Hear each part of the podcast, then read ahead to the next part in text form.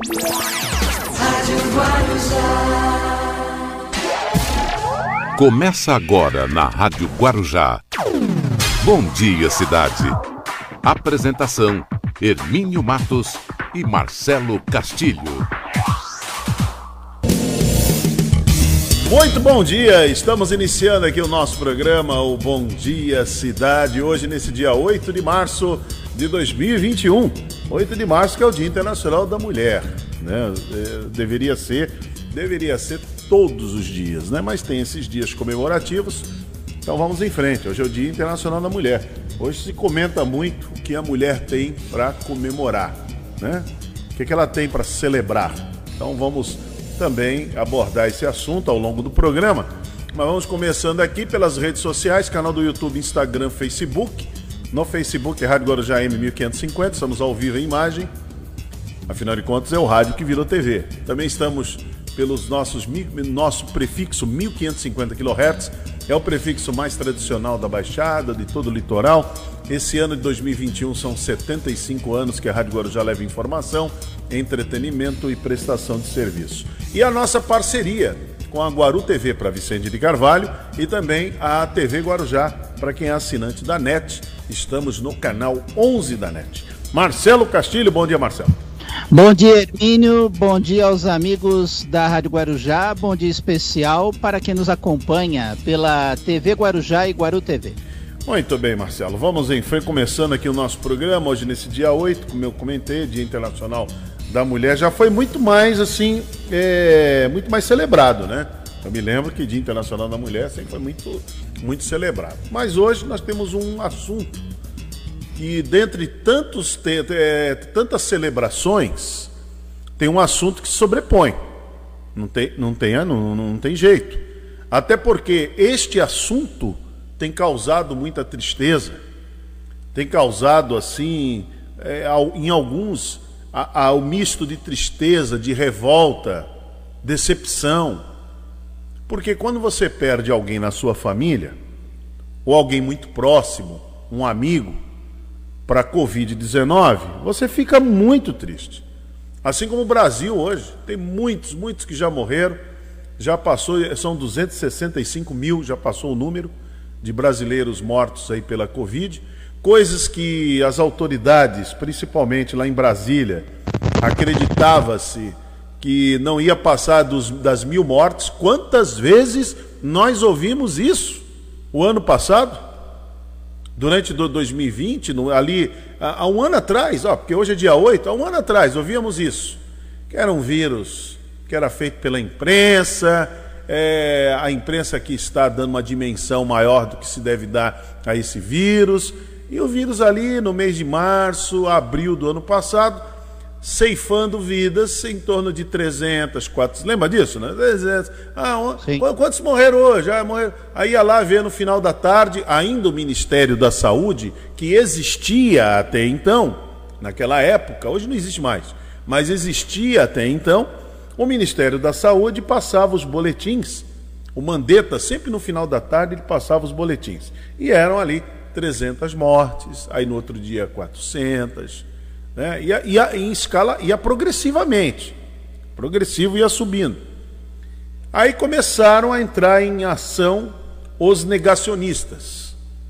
Eu, eu é, olha, essa palavra eu não me lembro de ter usado nem sabia assim que ela, que ela existia. Ganhou uma força muito grande o ano passado. Os negacionistas. Aí os negacionistas começaram, como Osmar Terra, por exemplo. Osmar Terra, esse deputado que é médico, disse que isso tudo não passaria no mês de maio. É mais de 1.500 pessoas, máximo 1.800 ia chegar de mortes e esse vírus ia ia se esvair, ia acabar, porque, afinal de contas, é, o, o, ia ter a tal da imunidade de rebanho, que nunca chegou. Que nunca chegou. Aí o brasileiro ficou muito esperançoso lá no mês de, lá no mês de abril do ano passado, estamos no mês de março agora, há um ano atrás, mês de abril, o brasileiro muito esperançoso fez tudo certinho. Nós fizemos tudo certinho. Ficamos em casa, não fomos às ruas, é, decidimos não ir à praia, não se aglomerar no começo. Bem no comecinho. Todo mundo ali, muito, eh, álcool em gel sumiu, sumiu das prateleiras.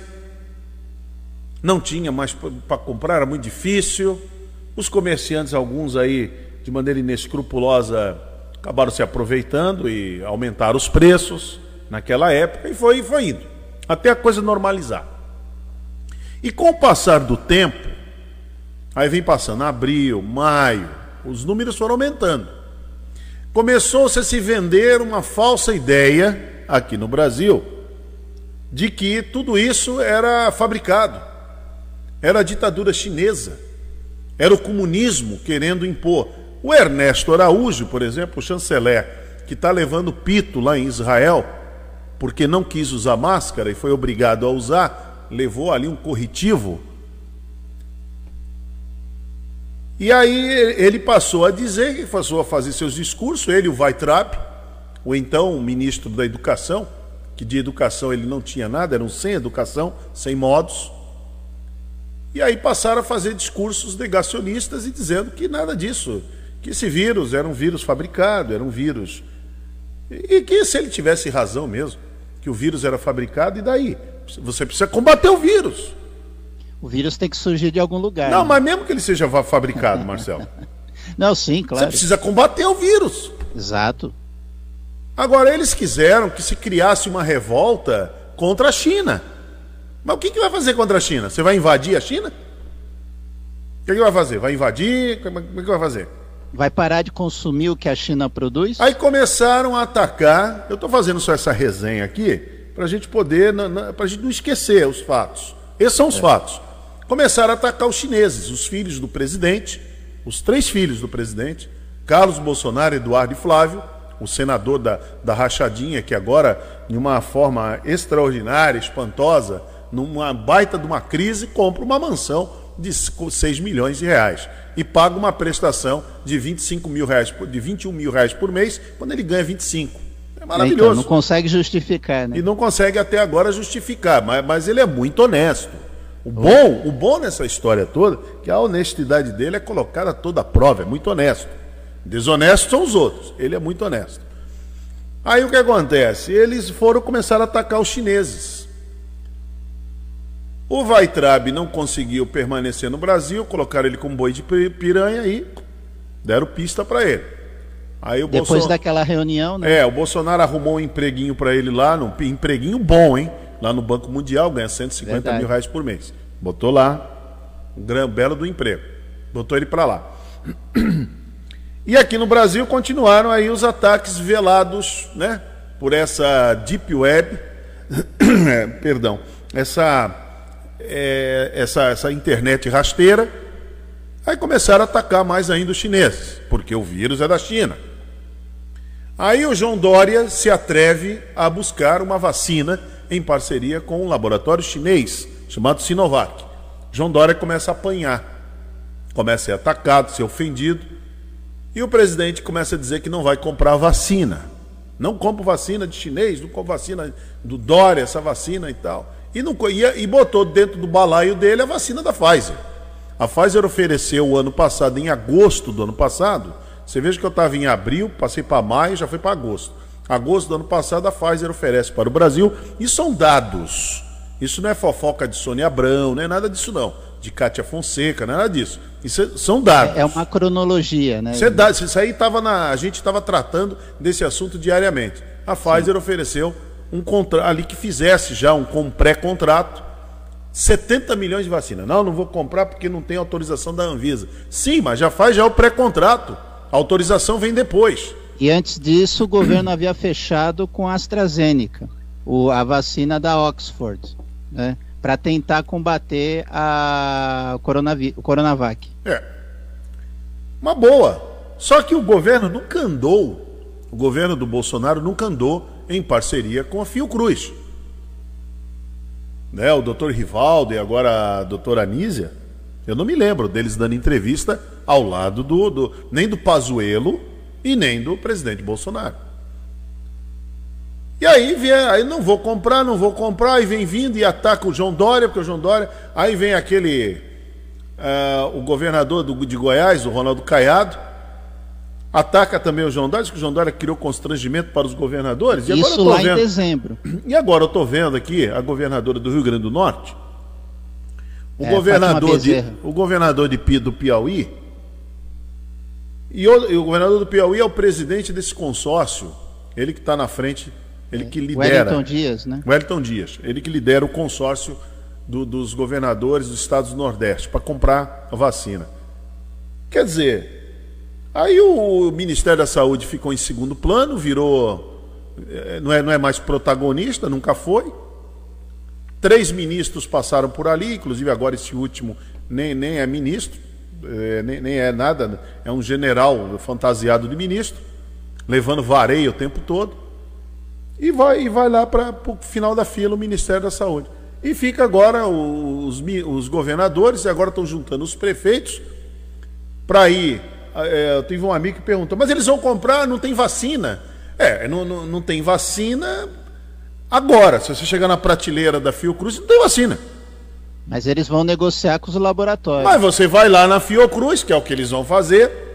Inclusive a Fiocruz vai se pronunciar hoje sobre isso. Vai lá na Fiocruz, senta com eles e conversa. Escuta, qu- qu- quando é que nós vamos poder receber vacina? Aí já faz, já faz o pedido, assina um pré-contrato de entregas de tantas doses de vacina. Porque se for esperar o governo federal, o governo federal está mandando comitiva para Israel para ver o tal do spray nasal. Tá nem aí com, com vacina. Aí o tá presi- mandando um monte de gente Não. ver isso daí, quando na verdade é a maior festa, a maior ilha da fantasia. Não, né? é, é ali foi aquilo, uma, uma- uma grande palhaçada, absurdo. porque ninguém do. Tinha, tinha lá um rapaz do Ministério da Saúde só. E, é, é conversinha. Eu já vi essas conversas. Não, porque o, o Ernesto Araújo gravou um vídeo mandando, estamos aqui fazendo cooperação de ciência e tecnologia. Eu já vi essas conversas ciência e tecnologia. Vi aqui no Guarujá mesmo. Então é tudo para tirar foto, é para sair e tal, é para mostrar que está trabalhando. Entendeu? É para mostrar que está trabalhando. Então, essa coisa toda. Foi lá num país onde não produz. A- Israel não produz vacina. Ele comprou vacina da Pfizer. Simples assim. Agora, eles têm muita tecnologia? Tem, tem muita tecnologia. O poder de, de bélico deles é surpreendente. Eles têm, eles têm muita tecnologia. O parque tecnológico de Israel é uma coisa fantástica. Perde pouco para o MIT lá em Massachusetts. Então, pouca coisa. Eles são, eles são top mesmo, eles estão ali, eles tecnologia com eles mesmo. Agora, o Brasil foi lá, mandou aqueles bobalhões, que são bobalhões, paspalhos, saíram daqui do Brasil, tiraram uma foto sem máscara. E assim que desceram lá no aeroporto, lá, lá em, em Israel, tiveram que de, desceram, colocar máscara. Tem que pôr a máscara. Ah, e o ministro que ia tirar foto sem máscara? Então, mas por que não, não, não foram da. Já que saíram daqui sem máscara, porque eles são tão valentes, porque eles saíram daqui, eles não são maricas e nem frouxos, e não tem mimimi, e não ficam chorando. Não é isso? Saiu aquele povo daqui, é João Hélio, que é o João Negão. Saiu daqui o Eduardo Bolsonaro, o chanceler. João Hélio que tá em todas, né? É, o chanceler Ernesto Araújo. E mais, os, do- dois, um ali do, do Ministério da Ciência e Tecnologia, o outro da Ministério da Saúde, foram lá dar um passeio, saíram sem máscara. Se for, fotografam em Brasília sem máscara. Aí quando chega lá no aeroporto em Israel, são obrigados a pôr a máscara. Aí colocaram a máscara para tirar foto que chegaram em Israel. Ué, por que não tiraram sem máscara a foto? É, podia ter tirado, né? Tava do lado do avião da Força Aérea Brasileira, podia ter mantido a linha, né? A linha de que eles não são maricas, não são frouxos, entendeu? Não são covardes, não ficam chorando e não fazem mimimi. Fia sem máscara, não tinha problema nenhum. Mas não, colocaram a máscara. Olha, e, de- e foram fazer o teste. E ainda tiveram que fazer um teste. Todos eles fizeram teste para ver como é que está a situação deles. Porque eles estão pensando o quê? Que vão entrar lá em Israel, um país avançadíssimo, desenvolvido, rico. Eles vão entrar lá E bem acha- sucedido na vacinação. achando que essa conversinha fiada que eles têm aqui, que agrada essa turma de maluco esquizofrênico ideológico aqui no país, eles acham que vão chegar lá em Israel com essa conversinha que eles têm aqui, Que aqui a conversa deles pro, prospera e tem gente que replica essa conversa e aplaude essa conversa. Os negacionistas. Então eles acharam que ia chegar em Israel, lá esse chanceler horroroso que o Brasil tem, ia chegar lá e ia fazer o quê? Na hora de tirar, o senhor coloque a máscara. Foi dado um corretivo nele. Tem que usar a máscara. Você vai fazer isso no Palácio do Planalto, lá no seu país. Lá o senhor faça isso. Lá o senhor anda sem máscara, faz o que o senhor quiser. Um país onde está morrendo aos montes, a, a, o vírus está criando novas. Agora tem uma, mais uma, hein? Tem mais uma. É, já saiu de uma variante, está entrando em outra. Aqui o, o, Brasil vai virar aqui um celeiro de, de, de variantes do vírus. E ele, ó, daqui a pouco o brasileiro, eu não sei, parece que já não está podendo sair para lugar nenhum, né? Não está podendo vir, viagens internacionais está bloqueado.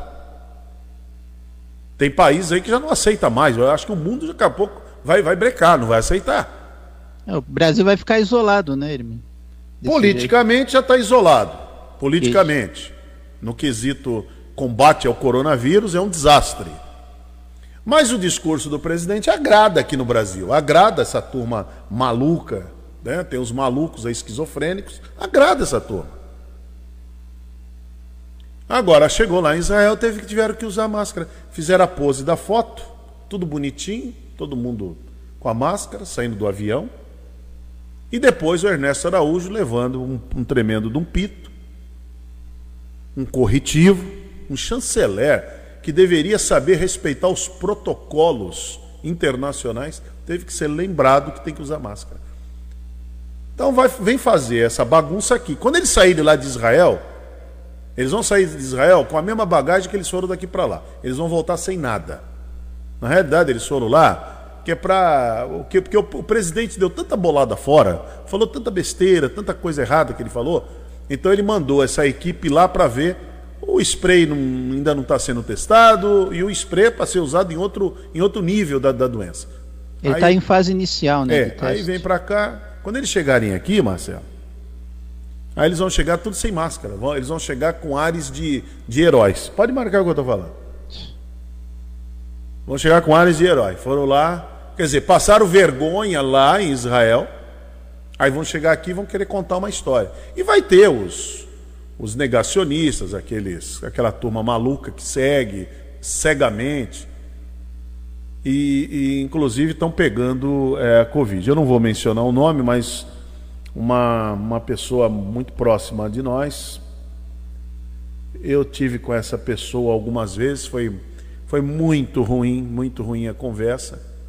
Inclusive, ela achava que, numa, numa das reuniões que eu tive, é, essa pessoa achava que ela, ela, ela tinha convicções. Ela foi, inclusive, em manifestação contra o João Dória. Já teve lá em Brasília, naquele cercadinho lá, aplaudindo o, o presidente. Né, as, as maluquices que o presidente falava. Achava tudo aquilo bom. E dizia que nós estávamos com exagero e reféns de uma ditadura comunista. Aí eu falei, não, de maneira alguma.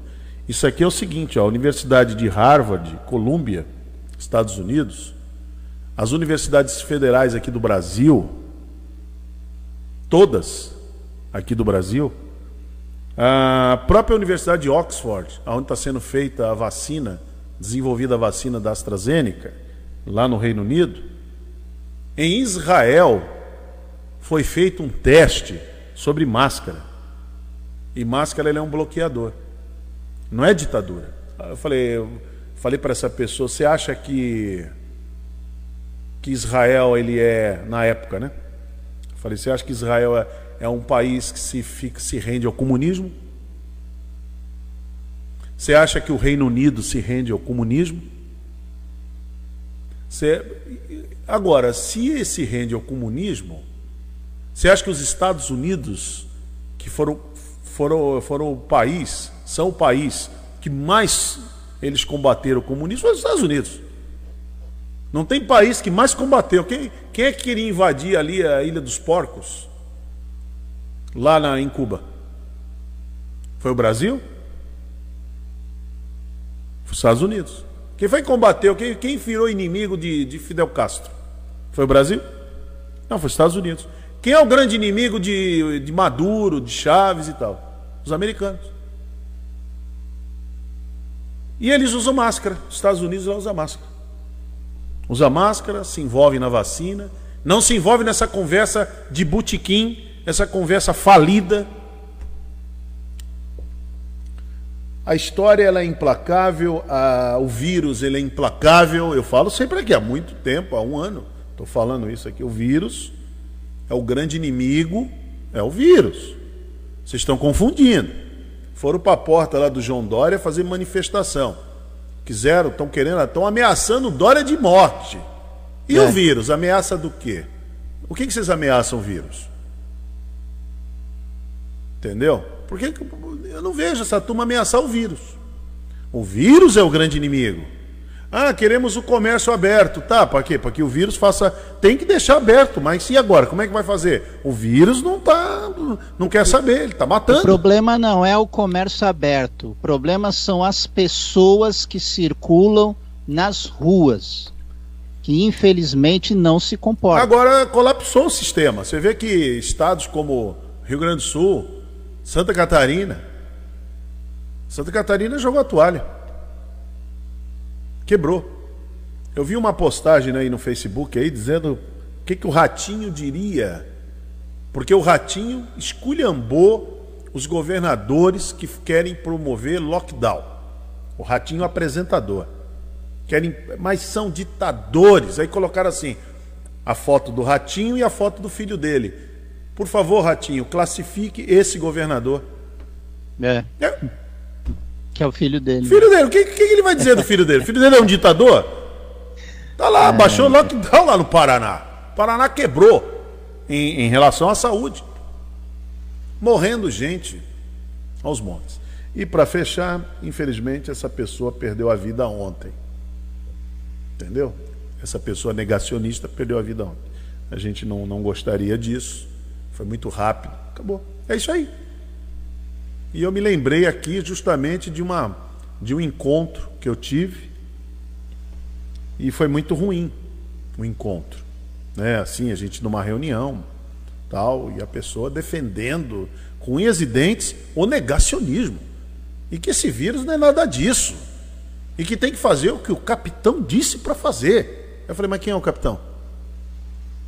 Não, o presidente. Não, o presidente é mais que capitão. Ah, tá.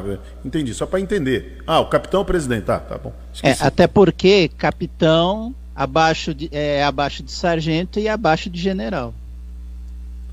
Não, capitão. Ah, não, é, Marcelo, capitão acima de sargento, né? Abaixo. Mas o capitão, ele não é maior que o presidente. O presidente é o comandante. Então, exatamente. É o comandante-chefe das Forças Armadas. É o presidente. Por exemplo, o George Bush pai, ele era coronel. Olha. A patente dele, coronel. Mas ninguém chamava ele de coronel. Chamava de presidente. Ele é presidente. Até hoje ele é presidente. Ele foi presidente Sim. dos Estados Unidos. Mas é assim, o Eisenhower também. Foi, foi, foi general, né? General cinco estrelas. Segunda Guerra Mundial, né? Mas ninguém chamou, chamava o Eisenhower de, de general, general. Não, presidente. É mais do que o general. Manda nos generais. Agora aqui no Brasil fica essa palhaçada de chamar o camarada de, de capitão. Uma que ele nem foi capitão, ele foi aposentado como capitão. Para se livrarem dele do exército, que na época precisava se livrar, que ele era um estorvo para o exército. Foi expulso do exército. Aí, aí deram a patente dele de capitão, ficou assim.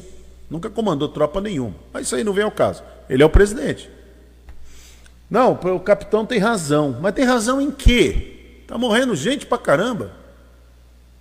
Mas tem razão em quê? Qual, qual, é a solução que ele dá? É, qual é a saída? Problema. Eu vejo às vezes o presidente falando assim, Marcelo, ah, porque não, o Supremo não deixou que, eu, que a gente tomasse as medidas de combate ao coronavírus. Eu, às vezes eu fico meio assim curioso. Quais, quais, quais seriam as medidas? medidas? Quais seriam as medidas? É.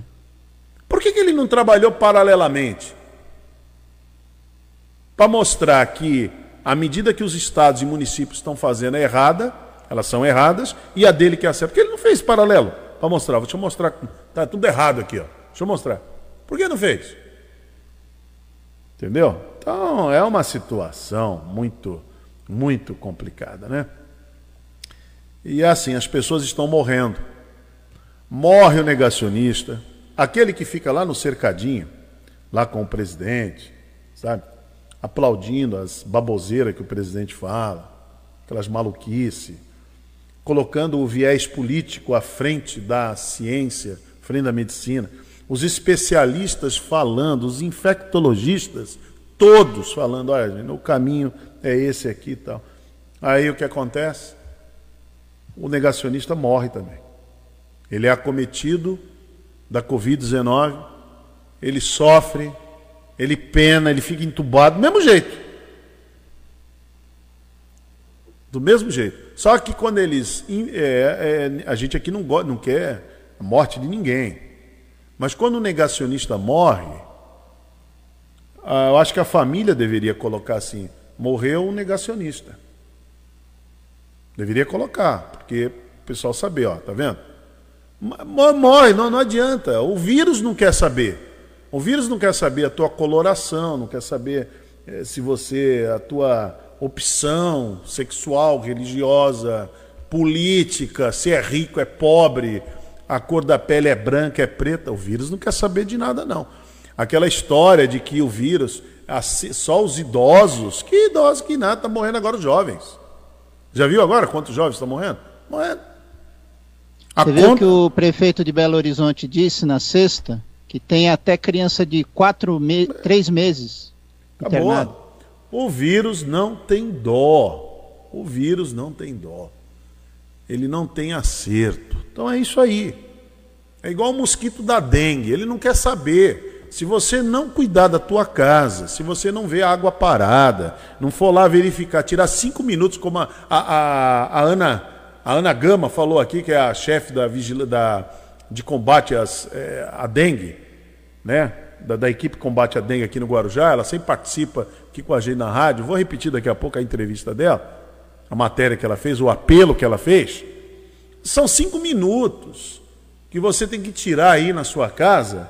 Não adianta ir correr lá no PAN, correr para tudo quanto é lugar e tal, querer carrinho da fumaça. Não adianta. Você tem que limpar a sua casa, jogar água sanitária, jogar sal dentro dos ralos, verificar se não tem vasinho com água, pneu, garrafa, na geladeira, água parada. Cinco minutos que você fizer isso na sua casa, acabou.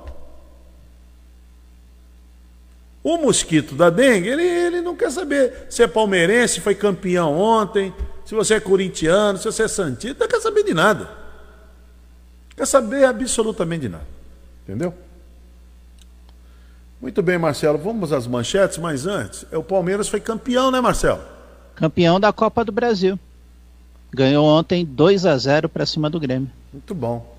O Baixinho está perguntando: tem mundial? Ah, Baixinho, para agora. Vocês também, vocês corintianos também, ah, vocês, são, vocês são insuportáveis, hein? Sim. Deixa o Palmeiras quieto. Ganhou a Copa do Brasil. Tem mundial. O, Palme o palmeirense ele entende esses três títulos já como mundial já. é, ganhou bem, né? Ganhou, ganhou 1x0 lá, acho que foi 2 ontem, né? Foi 2? 2 foi, foi 2. Foi 2. É. é, o Grêmio só tinha uma saída, era ganhar o jogo mesmo. E aí o baixinho está dizendo assim: olha, é, quem não ganha, perde. Olha só, que filosofia, hein? Quem não ganha, perde. Sabe, sabia Maravilha. disso? O baixinho está falando ali, ó. Quem não ganha, perde. Muito bem, vamos às manchetes. Fala, né? Vamos deixar de filosofar, vamos às manchetes. As principais manchetes do dia. Muito bem, 8 e 29 as principais manchetes. Vamos aqui, ó. Casal em Praia Grande, isso aqui, hein? Casal suspeito de torturar bebê já havia sido denunciado por familiar no mês de janeiro. Casos diários de Covid já são 30% mais altos do que no pico de 2020. Baixada Santista registra 149, 140 novos casos confirmados de Covid-19 em 24 horas. Falha técnica na Fiocruz atrasa a entrega de doses da vacina de Oxford. Em Praia Grande, quiosque abre em meio à fase vermelha e é interditado pela prefeitura. Escolas abrem em São Paulo e comércio e restaurantes devem seguir fechados. Em Mongaguá, grupo homenageia guarda-vidas morto por bombeiro. São Gonçalo, no Rio de Janeiro, interrompe show para mil pessoas. Bertioga inicia processo de regularização fundiária no bairro Chácaras. Bolsonaro incita a candidatura de auxiliares. Santos, Guarujá e Cubatão manifestam interesse em consórcio público para compra de vacinas. Pazuello agora pede ajuda e Congresso é pressionado a assumir o combate à Covid-19. Às 8h31, estas são as principais manchetes do dia. O Bom Dia Cidade já está começando pelas redes sociais, canal do YouTube, Instagram, Facebook, nos 1550 kHz da Rádio Guarujá e também pela Guaru TV para Vicente Carvalho e a TV Guarujá para quem é assinante da NET, é lá no canal 11. Bom Dia Cidade.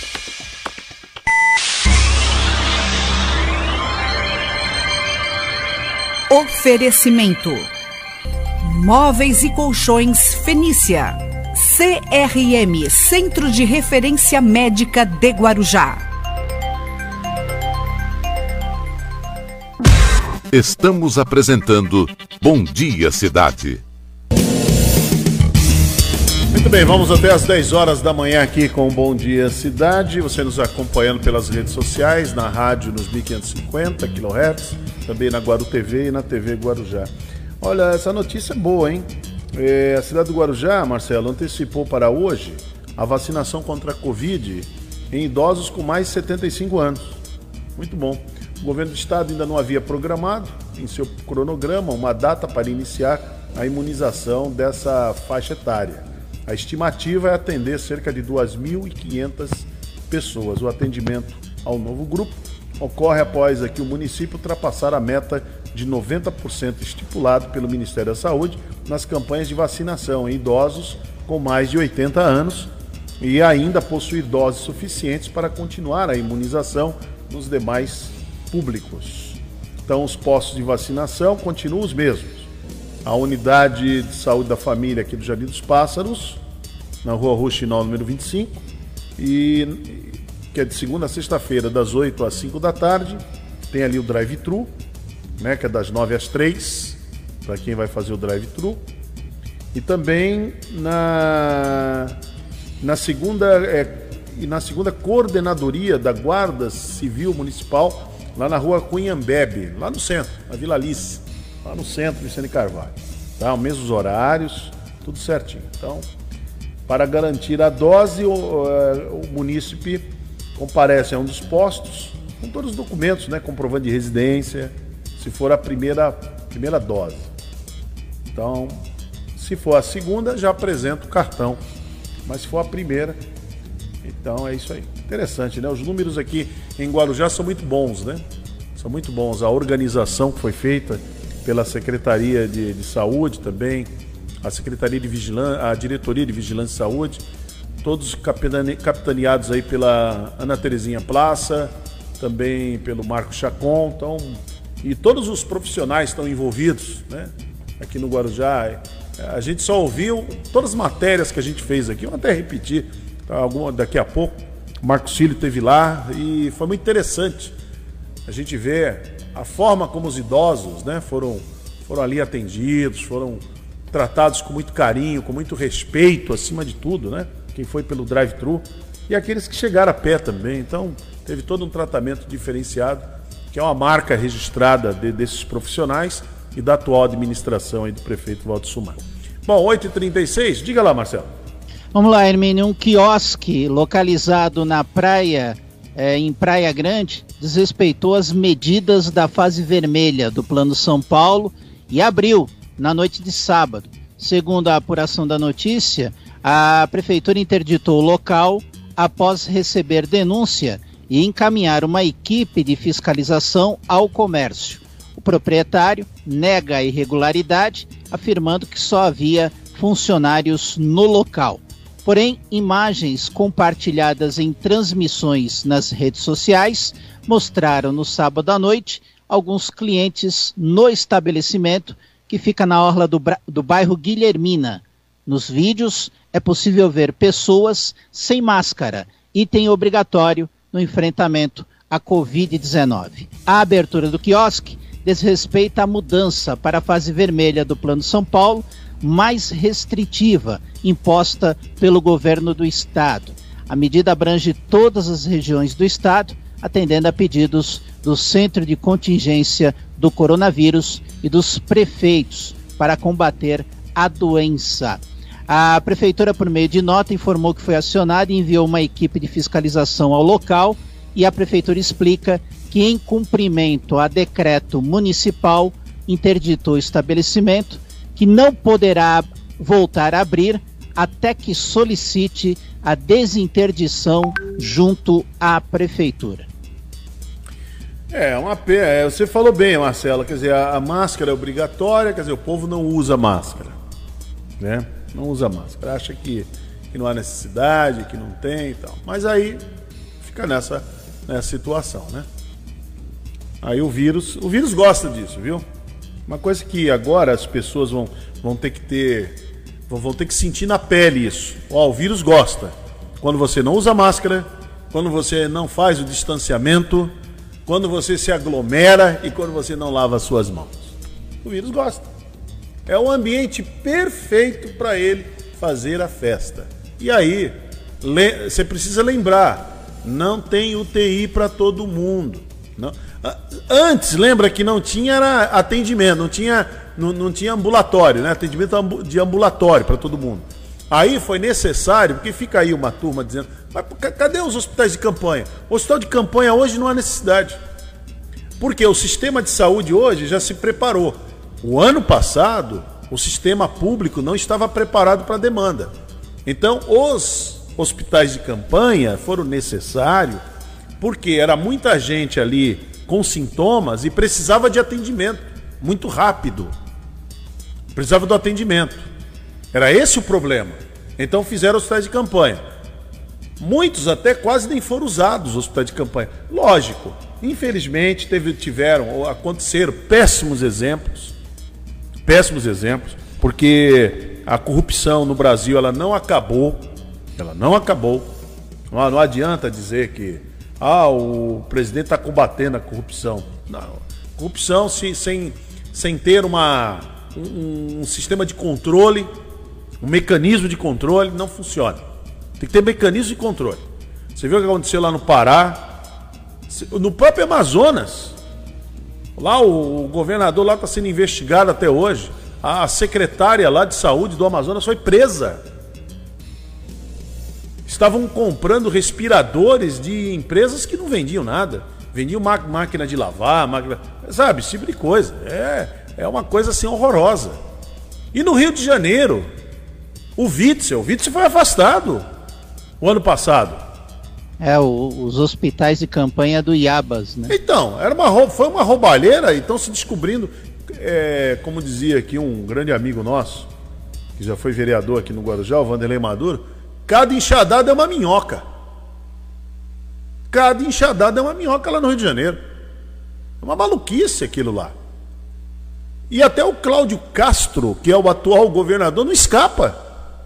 E são, e são todos assim, é, inclusive até você vê que o Witzel, o Witzel ele se elegeu na, nessa bandeira bolsonarista de combate à corrupção. Eu me lembro lá em 2018, ah, agora o Rio de Janeiro tem um juiz.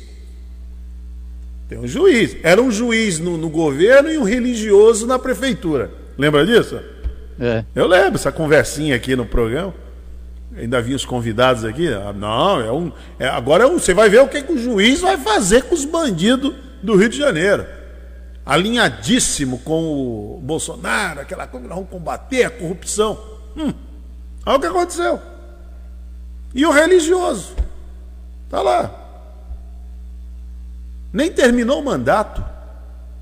Os dois, né? Nem o governador, nem o, nem o prefeito é do Rio de Janeiro, o Crivella. Não terminaram o mandato porque iriam combater a corrupção. O prefeito tinha um esquema de propina dentro da prefeitura, o empresário que ia lá e, e dava caneta para ele para ele assinar. Não era nem caneta BIC. Mandava assina aqui. Assinava que tinha que pagar para as empresas que ele tinha colocado dentro da prefeitura. Esquema de propina. E ele ainda botou uma turma para ficar agredindo jornalista, né? Porque essa turma que se diz ser muito honesta, ó, ó, é assim, quando o camarada é, fica ali defendendo muita honestidade, muita. E, é, porque defender honestidade é uma coisa. Você defender honestidade na sua vida. Você praticar honestidade na sua vida. Agora, quando você fica toda hora apontando o dedo para os outros. Você não precisa dizer que é honesto, você tem que praticar. Pratique. E a honestidade, eu já falei aqui, Marcelo, não é só você pegar dinheiro do, pró, dinheiro do outro, não. Porque o dinheiro do outro não é seu. Esse negócio de falar assim, ah, não estamos mais roubando a Petrobras, é uma obrigação. O dinheiro não é seu. Não tem que pegar mesmo. Agora, a honestidade, ela vai mais além, ela vai na é honestidade de caráter, da índole, de palavras, de postura. Por exemplo, o Ernesto Araújo foi desonesto, não foi desonesto? Lá em Israel foi desonesto. Sim, claro. Ele sabia que tinha que o protocolo dizia para usar máscara, ele não usou a máscara. Teve que ser obrigado a usar máscara. Não é um homem desonesto. É desonesto no seu caráter, na sua índole. Não foi um ato desonesto aquela, aquela comitiva sem máscara aqui no Brasil, sabendo que os protocolos, inclusive do Ministério da Saúde, preconiza isso? Eles são desonestos. Chegaram lá em Israel, tiveram, foram obrigados a botar máscara. São desonestos. Então a honestidade não é só pegar dinheiro do, do. Ah, eu vou pegar dinheiro que não é meu. Não, isso é roubo. A honestidade, ela está no caráter, está na conduta, na índole da pessoa, na postura dela para com, a, para com a vida, nas coisas que ela fala e que ela pratica. Então o Witzel ficou lá o tempo todo apontando o dedo para os outros, o Crivella apontando o dedo como se eles fossem o, a, a essência da honestidade fossem eles. A Globo, a Rede Globo era lixo, né? Na, na boca deles. E agora é o quê? A Globo estava certa ou estava errada? Em relação a Witzel e a Crivella. Então passaram aí o tempo todo acusando e tal. Então esse é o problema. Quando você vê uma pessoa que defende a honestidade e fica acusando o tempo todo, apontando o dedo, apontando o dedo, e esculhambando tudo e não querendo que dê notícia nenhuma sobre ela. Isso não põe isso dentro da esfera pública. Desconfie. Desconfie que esse é o mais bandido de todos. Engraçado, gente honesta é, gostaria que as suas ações fossem reveladas. Ah, né? sim, não tem medo. não. Pode dar notícia aí. Ué, pode dar que notícia. Que que oh, se você comprar um apartamento, pode mostrar aí. Eu comprei um apartamento. Isso. Reformei, paguei e tal. Não tem problema não. Agora, por que será que o Flávio Bolsonaro não quer que se investigue? Por que será? Não é honesto? Por que será? É porque tem ato desonesto. Por que, que o Crivella colocava ali aqueles brucutu lá para ficar ameaçando, constrangendo o jornalista, principalmente da Rede Globo. Porque a Globo estava dando notícia dos malfeitos que ele estava fazendo. Você Racha. vê que depois que denunciaram, não apareceu mais nenhum, né? É, acabou. Acabou. Entendeu como é que funciona? É por aí mesmo. Então é isso. Então você vê que o mais honesto lá no Rio de Janeiro, o governador Witzel, que se elegeu nessa esteira do combate à corrupção, era um baita no corrupto. O, o governador de Santa Catarina, outro também, né? Militar e tal, está lá envolvido em corrupção. Agora o estado dele quebrou, não consegue nem cuidar dos próprios doentes, está mandando para o Espírito Santo. E o Espírito Santo já falou, não chega, acabou. Bom, Ronaldo Caiado, aquela coisa toda, aquela reverência toda, tá, acabou, olha lá, quebrou o estado. Então, realmente, é, quando os hospitais de campanha foram feitos, com uma boa. É, é, era importante o ano passado, em março, abril do ano passado, ter hospital de campanha. Aqui no Guarujá, o prefeito conseguiu uma verba, junto ao, ao Ministério Público Federal, um TAC, que é um termo de conduta, termo de ajuste de conduta, para se fazer aqui o hospital de campanha. Depois os equipamentos ficaram para o município, aqueles equipamentos daquele hospital. Foram distribuídos pela, pela rede de, de atendimento público em saúde. Então, aquele hospital de campanha, no começo, ficava a turma da varanda gourmet criticando, mas eles não usavam. Eu tive vários amigos que usaram, precisaram usar o hospital de campanha. O hospital de campanha é para quem não tinha plano de saúde. Então vai lá, a população, a maioria da população. Usar Sabe o que é engraçado, Hermínio? É, agora as pessoas falam assim, por que, que desmontaram o hospital de campanha nesse momento em que mais ele se vê necessário, segundo a ótica dessas pessoas? Né? É porque agora não há necessidade do hospital de campanha. Agora tem um ambulatório para atender. A rede está preparada para receber. O que a rede não está preparada é para ter UTI. O problema agora são as UTIs. Não Inclusive, tem. está estudando um hospital de campanha voltado para UTIs. Exatamente. Agora vai ter que fazer um outro modelo. Agora o problema é UTI. Uma vez aqui no Guarujá foi feito o hospital de campanha, até o exército que cedeu aquela barraca toda, para atender, porque teve um colapso na questão da dengue. O gatinho ficou lá. Ele ficou lá? Ficou. Ficou nesse hospital oh, de campanha Deus. na época no hospital de campanha. Foi muito gozado, porque ele não queria que falasse, né? Ele lá, ah, é? aquela treta dele com a Antonieta seria muito constrangedor. Mas ficou lá no hospital de campanha, tomando soro. E a vida é assim mesmo. Como se fosse um grande crime, né?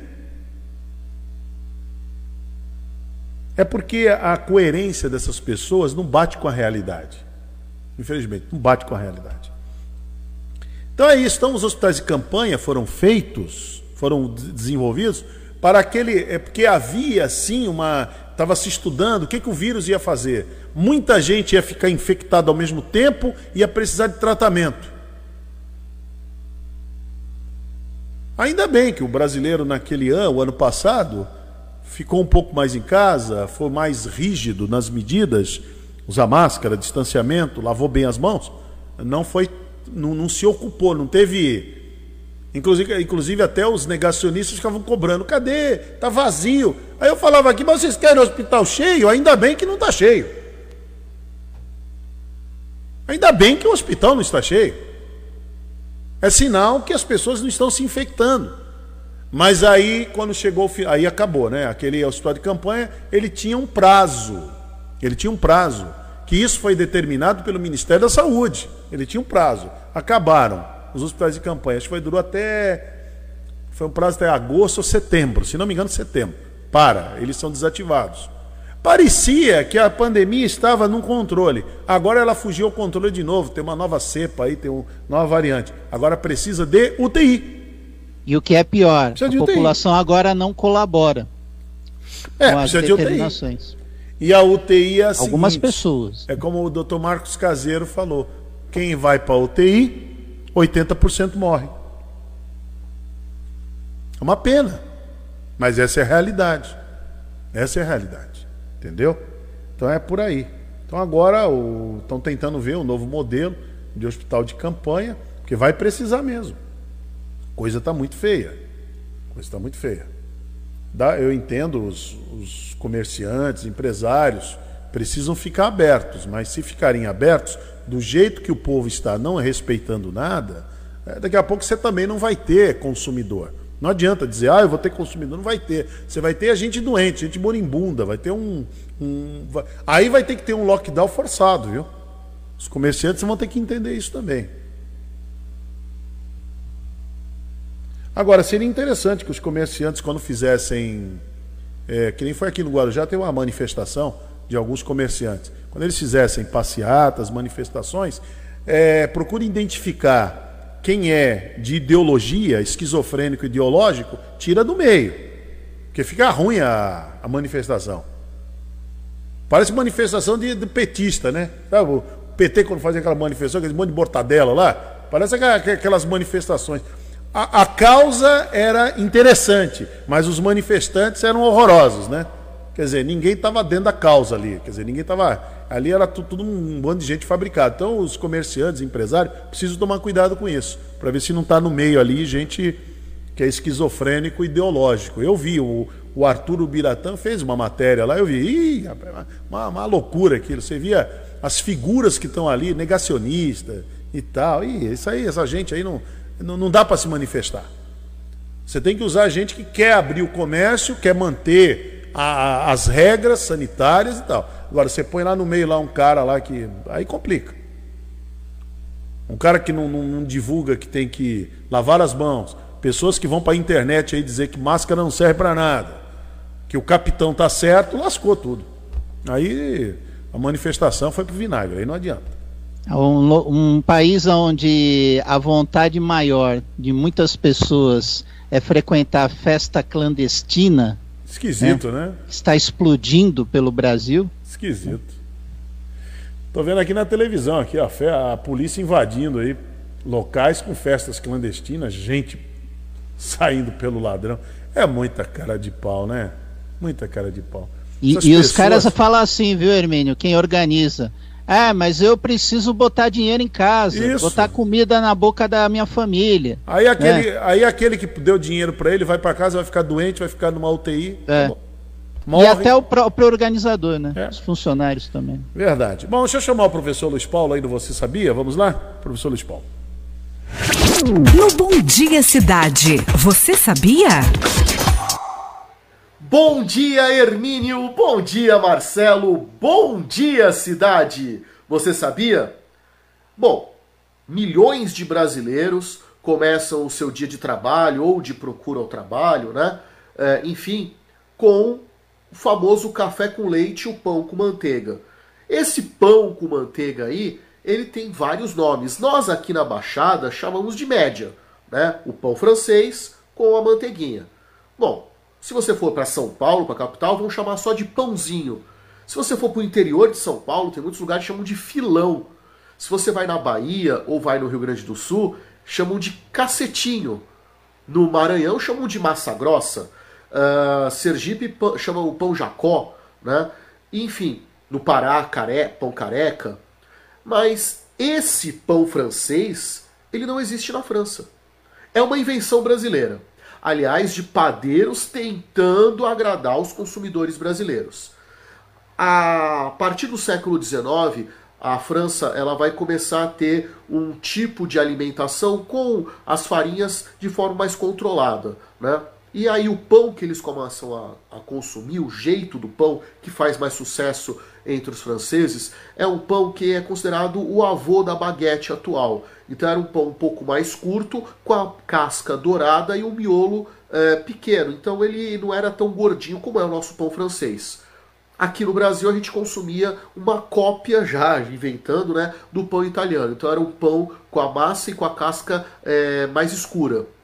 Aí os brasileiros tentando copiar os jeitos europeus, especialmente franceses, na, no período da Belle Époque, né, o período a partir é, é, anterior à Primeira Guerra Mundial, é, chamado de Pax Armada, os brasileiros eles começam a querer que os padeiros daqui reproduzam os pães que eles consumiram quando estudaram na Sorbonne, quando passearam por Paris. E aí eles começam a fazer essas adaptações até chegar nesse pão de sal que nós temos hoje, que tem o miolo bem branquinho, bem pouco cozido, a bem da verdade, ou minimamente cozido e com a casca douradinha. Então, o pão francês ele deveria ser chamado, na verdade, pão francês brasileiro, porque você não encontra ele na França. É a curiosidade que move o mundo. Muito bem, está aí o professor Luiz Paulo trazendo a curiosidade que morre que morre o Marcelo. Marcelo, me atrapalhei aqui, Marcelo. Ajuda aí, ó. A curiosidade que morre o mundo. É, Mas boa. também tem gente que morre de curiosidade, né? Não tem essa? Sim, ah, claro. estou morrendo Exatamente. de curiosidade. Não tem até essa expressão? Estou morrendo de curiosidade. O que é bom, né? É, o que é bom. Bom, é, eu falei aqui que a gente ia, a gente ia repetir a matéria, inclusive foi o Fernando Santos que fez, né, Baixinho? A matéria que o Fernando Santos fez com a Ana Lúcia Gama. E ela falando sobre sobre o que tem que ser feito. O Marcelo Castilho até fez uma entrevista ótima com ela no Rotativa no Ar, falando sobre a, a dengue. Que não é só a Covid, a Covid está aí. O coronavírus tá precisa ser combatido. Mas tem outras doenças, Mas né? tem outras. E a dengue é uma, é uma delas. delas. A dengue está aí. Vamos acompanhar essa matéria que o Fernando Santos fez para a TV Guarujá e para Guaru TV. As pessoas falam assim: a gente está com dengue, vocês não vieram aqui. Se você não procurou atendimento médico e não foi feito notificação, a gente não sabe aonde que está o problema, né? Então não tem como ir. A cidade do Guarujá está fazendo a sua parte, colocando agentes nas ruas para poder ajudar você a combater a dengue. Mas se você não fizer a sua parte, aí fica complicado. Afinal de contas, você cuidando de você, você cuida também do próximo. A gente vai conversar agora com o responsável sobre essas ações que vem acontecendo na cidade para você entender um pouco mais e se conscientizar, com certeza fazendo então a sua parte. Ó, a prefeitura vem trabalhando bastante desde a segunda quinzena de dezembro, que os agentes vêm trabalhando de domingo a domingo pra, com o intuito de interromper transmissão de dengue. É necessário que a população colabore conosco. Recentemente, Guarujá fez uma pesquisa lavária no município, onde nos assustou profundamente, porque nós nunca tivemos um índice larvário como apontou esse de agora. Então é necessário que a população faça a sua parte, que vistorie suas casas todos os dias, porque vem chovendo todos os dias na parte da tarde. Não adianta eu tratar meu ralo hoje, se chover à noite, no outro dia você tem que tratar novamente. Você precisa olhar sua bandeja de geladeira, sua pingadeira do seu filtro, as suas calhas, as suas caixas d'água. Andou tendo muitos vendavais na cidade, onde levou-se muitas tampas de caixa d'água. Se precisar de tela para caixa d'água, o de, nosso departamento fornece. É só ligar no 3341-6569. E um, uma outra coisa muito importante é se as pessoas estiverem com sintomas de dengue, procure o pronto atendimento para ter o atendimento adequado, faça muita hidratação. Mas o mais importante também é estar tá indo na unidade básica de saúde, depois do quinto dia de sintomas, para poder estar tá fazendo o exame específico que é a sorologia, que é onde detecta dengue, zika e chikungunya. Só assim a gente consegue desenvolver trabalhos na cidade. É, larva de mosquito nós dizemos que tem na cidade toda, né? E a gente está trabalhando de acordo com esse mapeamento. Mas a gente depende do, do, do, do morador, do munícipe fazer a sua parte nesse sentido. Nós trabalhamos duas vezes em menos de 30 dias a Santa Cruz inteira. Estamos fazendo um trabalho é, no Pai Carai aqui no Jardim Boa Esperança devido a essas notificações. Mas esse trabalho que nós estamos fazendo, é, que a gente fala que é um quadrante da Joana de Menezes Faro até a Orlando Silva, daqui da, do, do Jardim Boa Esperança, com o intuito de, primeiramente, durante o dia, fazer retirada de criadouro, para que a gente possa fazer o trabalho de, de, de nebulização veicular noturna.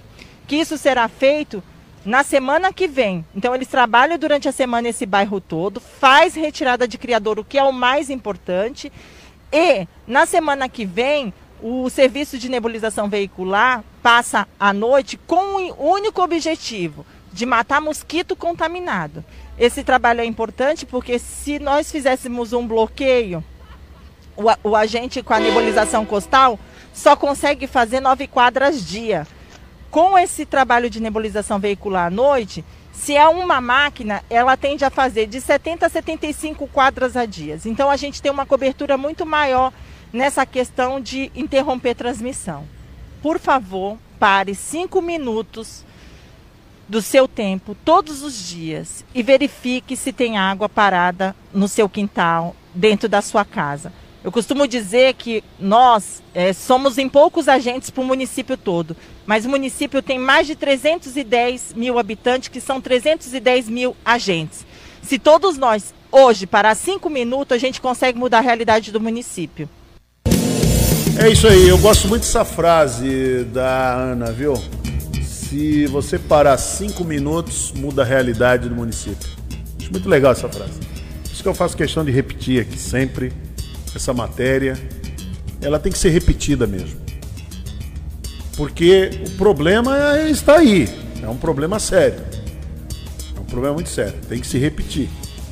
Porque a dengue está, assim, causando muitos problemas. Eu estou encontrando muitas pessoas aí com sintomas de dengue. É um sofrimento. E quando evolui para zika, chikungunya, aí o negócio complica. Aí complica. Tem pessoas que estão com sintomas até hoje. Já, já tem mais de um mês. Continua com inchaço nas pernas, dores nas juntas, continua até hoje. Uma coisa impressionante. Então precisa cuidar. Como a Ana disse aí, cinco minutos muda a história do município. Nove horas e dois. Bom dia, cidade.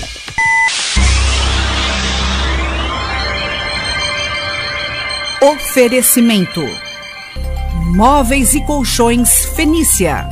CRM Centro de Referência Médica de Guarujá. Estamos apresentando Bom Dia Cidade.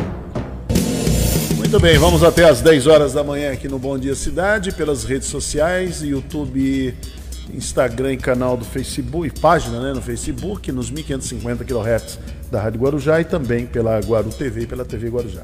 As cidades aqui da Baixada, Santos, Guarujá e Cubatão, é, confirmaram interesse ao consórcio público para aquisição de vacinas da Covid-19. A ação é desenvolvida pela Frente Nacional de Prefeitos e pretende contribuir para ampliar e agilizar a imunização da população. Além disso, outras duas cidades já haviam manifestado o interesse. Então, a proposta de criação do consórcio está amparada pelo projeto de lei 534-2021, aprovado pelo Senado Federal no último dia 24 de fevereiro, devido ao aumento de casos no Brasil. Ó, isso está acontecendo porque assim é simples de entender. Governo federal não se programou. Governo federal, o Ministério da Saúde falhou. Falhou na, no planejamento, na tal da logística para ter vacina no Brasil. Então hoje, prefeitos e governadores não podem mais esperar, não pode ficar olhando pela janela a sua população adoecer e morrer porque o presidente da República é negacionista.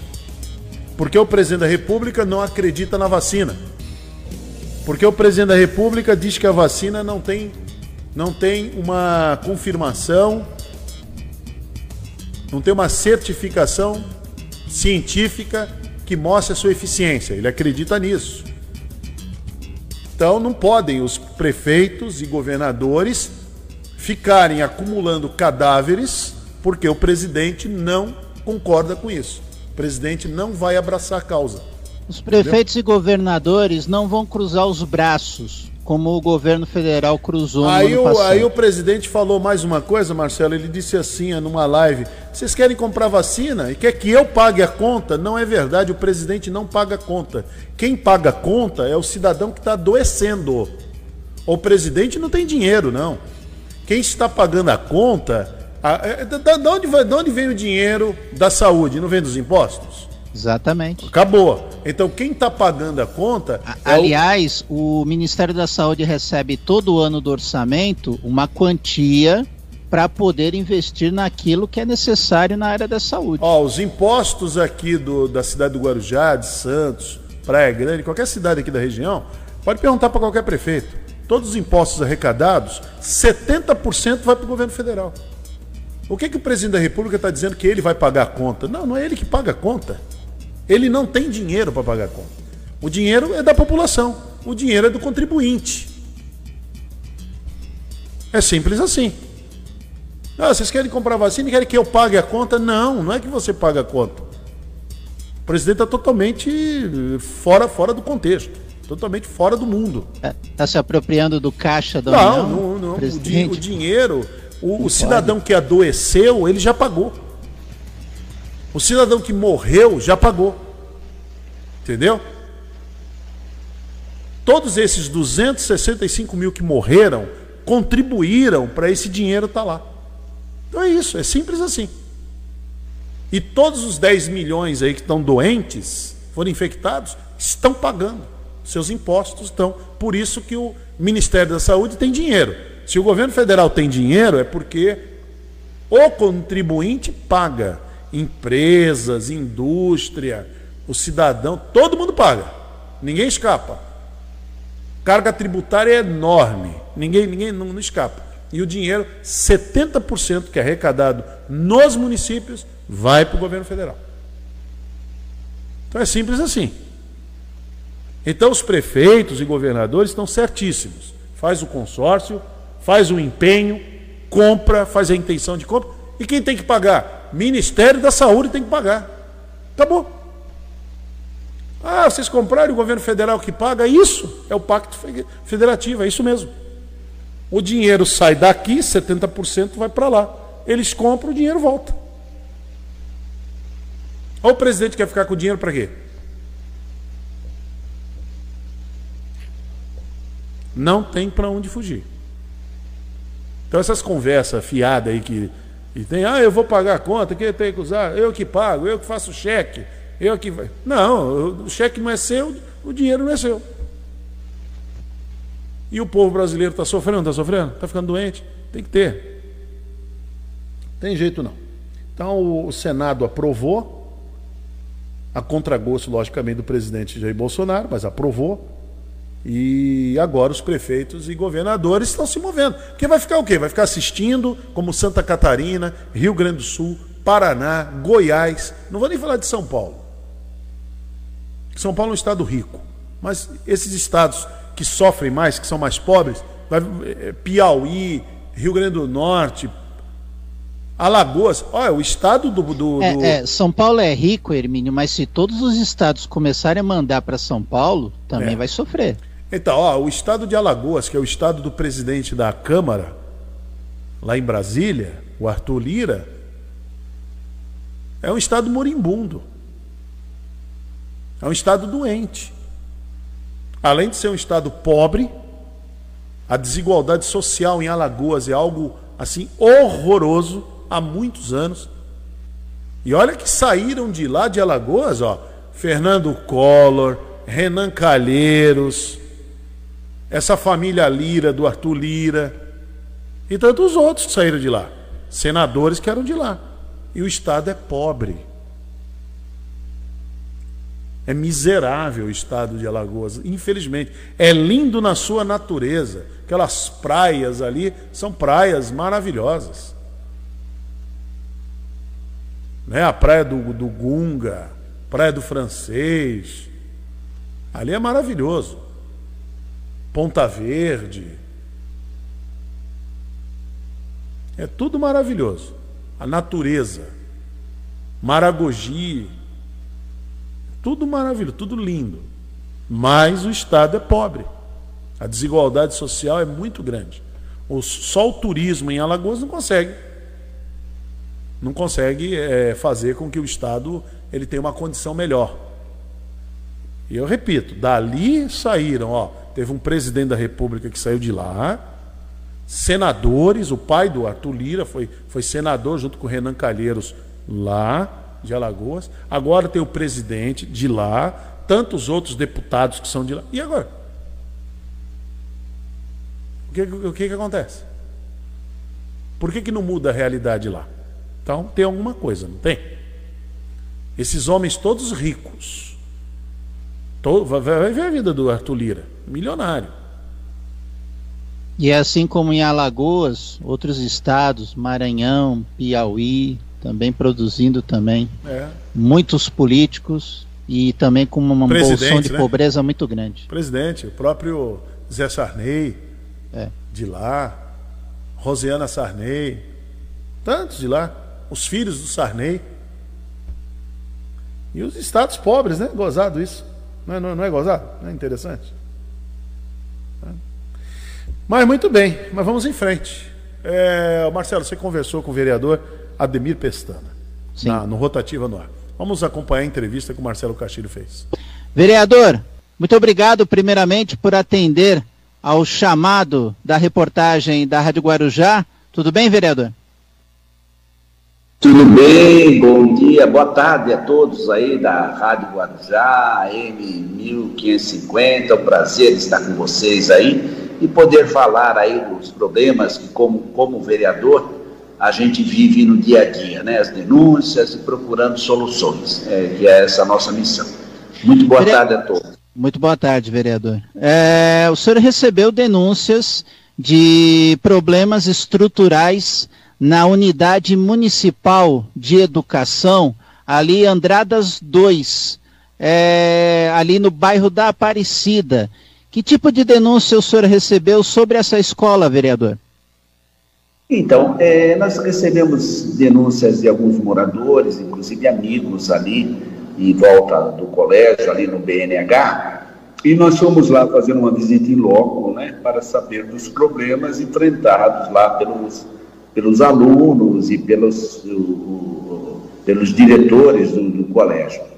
E adentramos ao colégio, fomos muito bem recebidos, né? E para nosso espanto, é, o colégio Andradas 2, eu não, não fiz vistoria no, no 1, mas no 2, está num total estado de abandono, né? Como infiltrações pela laje, pelo telhado, passando a laje, alagando ali os corredores da, da, da, das escolas, alaga também duas salas de aula, falta de pintura, as grades do externo do, do colégio estão todas enferrujadas, falta inclusive fechaduras e cadeados para é, fechar algumas é, portas e passagens do colégio, para evitar inclusive a invasão do colégio à noite por os usuários e, e dependentes químicos. Enfim, o que nós vimos ali não é nada bom e nós já comunicamos à secretaria correspondente pedindo providência com relação a isso. Né? A gente não pode ter escolas naquele padrão, um prédio muito bonito, é, sem manutenção. Nós queremos uma manutenção constante. Né? A gente, inclusive, vem sentindo isso ao longo dos anos, quando, através das nossas verbas parlamentares, é, por exemplo, de vários colégios eu é, é passei é, das minhas verbas para, para, parlamentares, para esses colégios, para a compra de ar-condicionado, né? para as salas de aulas, para dar mais conforto aos alunos. E a gente percebeu que aí o ar-condicionado chegava e quando iam instalar, instalá-los, né, a gente percebia que a parte elétrica não condizia com a necessidade. Então, tinha que ter uma reforma é, de material elétrico. Então a gente percebe aí o abandono de alguns colégios na cidade de Santos. Nós temos colégios novos que foram inaugurados, que são maravilhosos, mas esses, infelizmente, precisam é, ser revistos com urgência. Eu acho que uma equipe de manutenção constante é o que está faltando, né? Aquele que chega no colégio para trocar uma lâmpada, para resolver o problema do vazamento, uma pintura rápida, uma troca de fechadura, um cadeado, enfim, como já teve no passado. Perfeito. É, inclusive, vereador, é importante se fazer essas reformas estruturais, porque estamos vivendo numa pandemia, né? E as escolas estão retornando e precisam cada vez mais estarem bem estruturadas, bem reformadas, para poder se aplicar os protocolos de segurança, não, vereador? Não, sem dúvida, sem dúvida. As escolas hoje, com, com a proibição de, da frequência dos alunos na, na, nas escolas, né, ela de alguma maneira trazem economia, né, porque no, o, o, o custo da energia diminui, o custo de, de, de, de manutenção diminui, porque não tem alunos. Então era o momento de se pensar em reforma, no mínimo reparar e deixar em condições é, de cuidados, né? É, é isso que a gente está tá buscando e, e, e procurando aí para atender a própria popula população.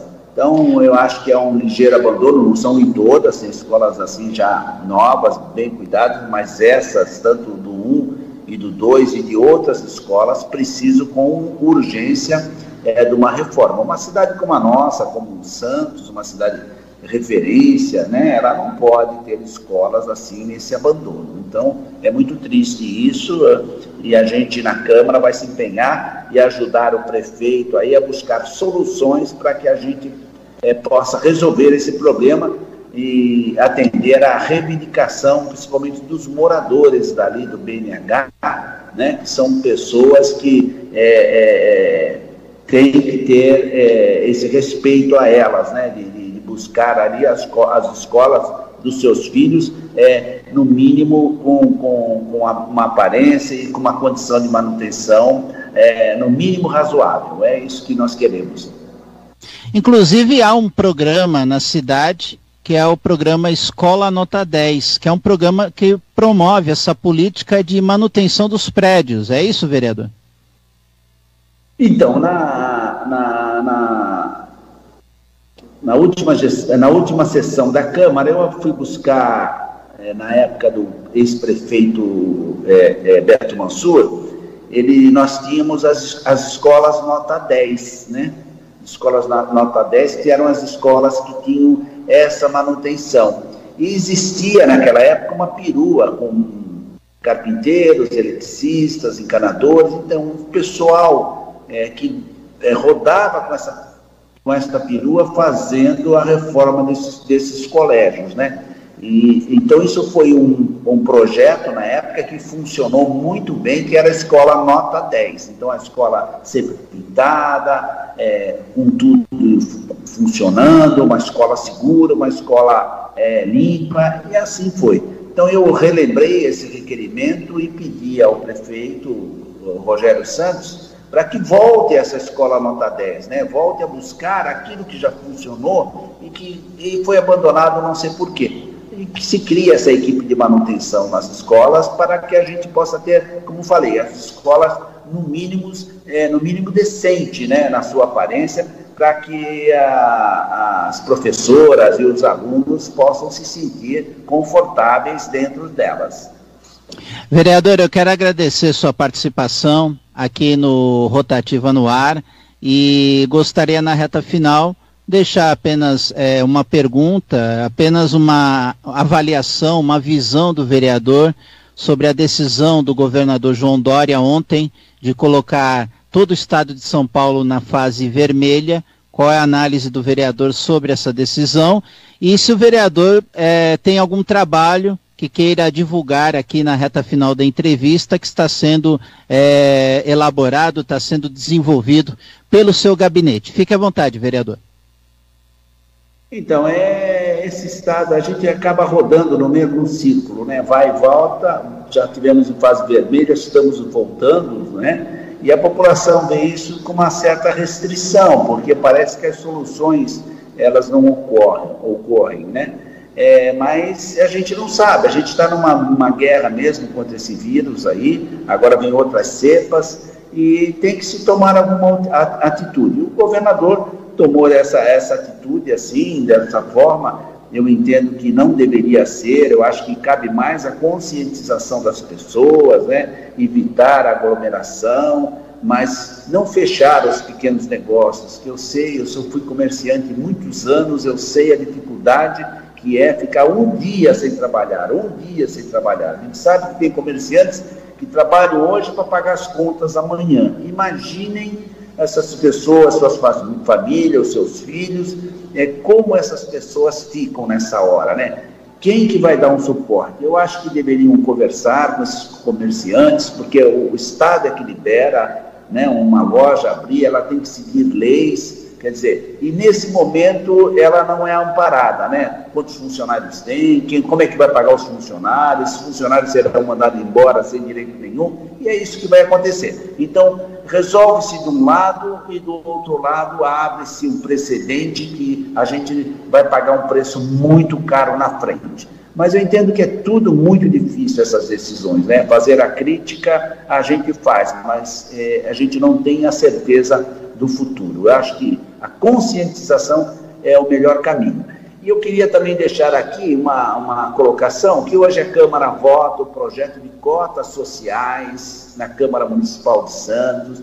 Esse é um projeto de minha autoria, um projeto de seis anos atrás, onde o prefeito Paulo Alexandre Barbosa vetou na época, vetou esse projeto, dizendo que não tinha condições ainda de adequar o município para essas cotas naquele momento, mas que apresentaria futuramente esse projeto na Câmara, igualzinho que eu apresentei. O prefeito cumpriu a palavra e hoje nós estamos recebendo o projeto para votação em primeira discussão do projeto das cotas sociais é, no regime público.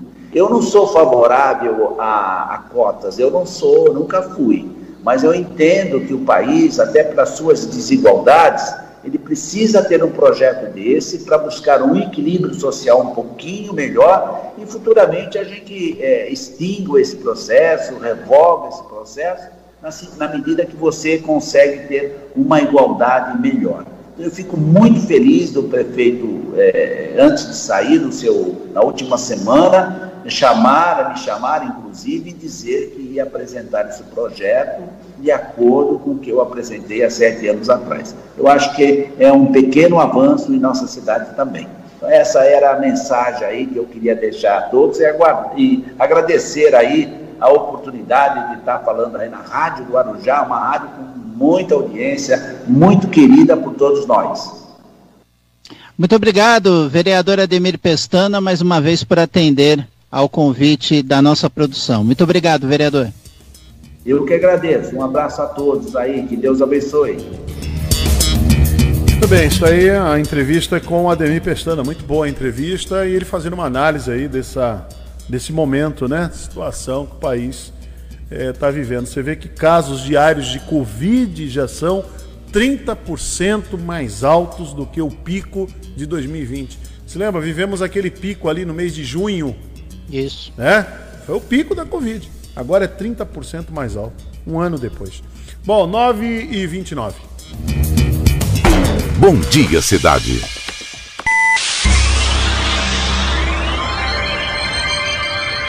Oferecimento: Móveis e Colchões Fenícia. CRM Centro de Referência Médica de Guarujá. Estamos apresentando Bom Dia Cidade. Chegou a internet com a melhor conexão. Agora carregou bem rapidinho com a Connect Telecom. Connect Telecom. Seja pro trabalho, no escritório ou pro lazer, é pra toda a família. 4062 9122 Connect Telecom. Internet 100%, fibra ótica. Connect Telecom. Connect Telecom, agora com até 200 megas de velocidade. Litoral no maior astral. AM Guarujá. Você sabia que, segundo dados da pesquisa Ibope, o rádio atinge 97% dos brasileiros? Não? Talvez seja porque os outros meios de comunicação não têm interesse em divulgar isso. E você sabia que, com o mesmo valor investido em uma única inserção em horário nobre na TV de maior audiência, você consegue anunciar 300 inserções no rádio? Não perca tempo. Anuncie na Guarujá AM. Ligue para o nosso departamento comercial e fale com o consultor.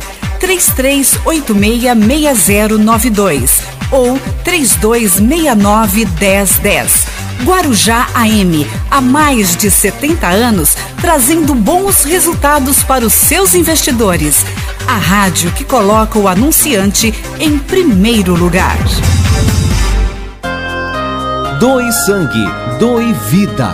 Se você tem de 18 a 65 anos, peso superior a 50 quilos e saúde perfeita, colabore. Muitas pessoas precisam da sua ajuda.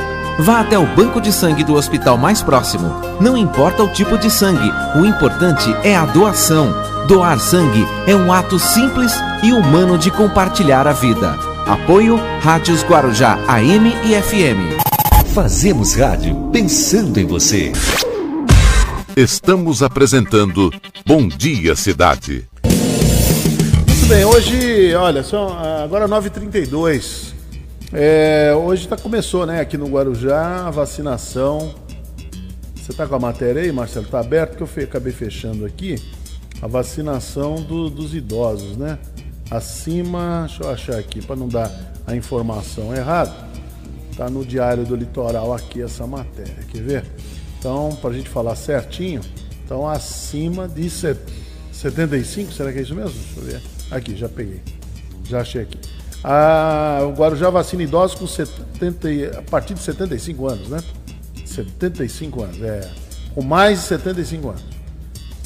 Mas aí o Marco Cílio esteve lá junto com a Ana Terezinha na semana passada e ele acompanhou a vacinação da turma ali dos 80, dos 80 para cima. Mas vamos acompanhar essa matéria que o Marco Cílio fez. Como é que tá o Marco, Marco Cílio lá? Com quem ele tá acompanhado? Ah, tá, tá com bem Ana. acompanhado, hein? Tá bem acompanhado. Aí sim, Marco é. Cílio, você não é fraco não. Você, olha, a gente tem um respeito, a gente tem um carinho muito grande pela, pela Terezinha Plaça, a gente sabe a profissional que ela é, o carinho que ela tem, está à frente, aqui no Guarujá, nós estamos assim muito tranquilos de poder sermos gerenciados nesse momento de imunização pela equipe da Ana Terezinha. Muito legal mesmo. Marcelo, bom, ô, Marcelo, bom dia.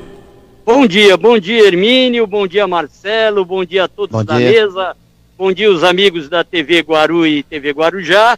Já estou aqui na Usafa do Jardim dos Pássaros, aqui na rua Roxinol, número 25, aqui com a Ana Terezinha, que é imunizadora do município, vai falar um pouquinho como é que está o balanço da vacinação, qual a faixa de idade que está sendo vacinado hoje, porque essa vacina ela foi antecipada, era para ser só no dia 1 de março, e já foi antecipada, quer dizer, houve um avanço, e a Ana Terezinha está aqui para explicar direitinho isso para a gente. Não é isso, Ana? Isso mesmo. Bom dia a todos os ouvintes. Então, nós adiantamos a faixa etária de 80, começamos na terça-feira.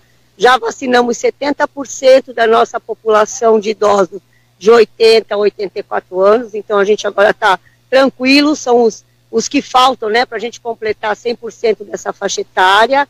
A gente tem vacina para essa população, é a vacina Coronavac, que a gente está fornecendo para essa faixa etária.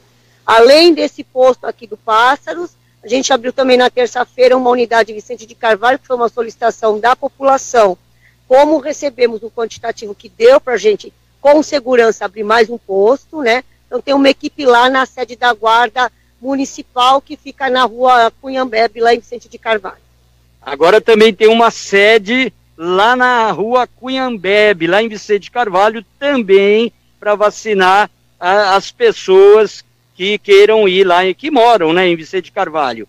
Ô, Ana, uma pergunta que o pessoal pergunta, por exemplo, quem já tem 90 anos e ainda não se vacinou, pode vir se vacinar, por exemplo, hoje? Isso. Então a gente continua com a vacinação dos idosos de 90 a mais, de 80, e- até de 80 a mais, né? Então as pessoas que têm mais de 80 podem comparecer.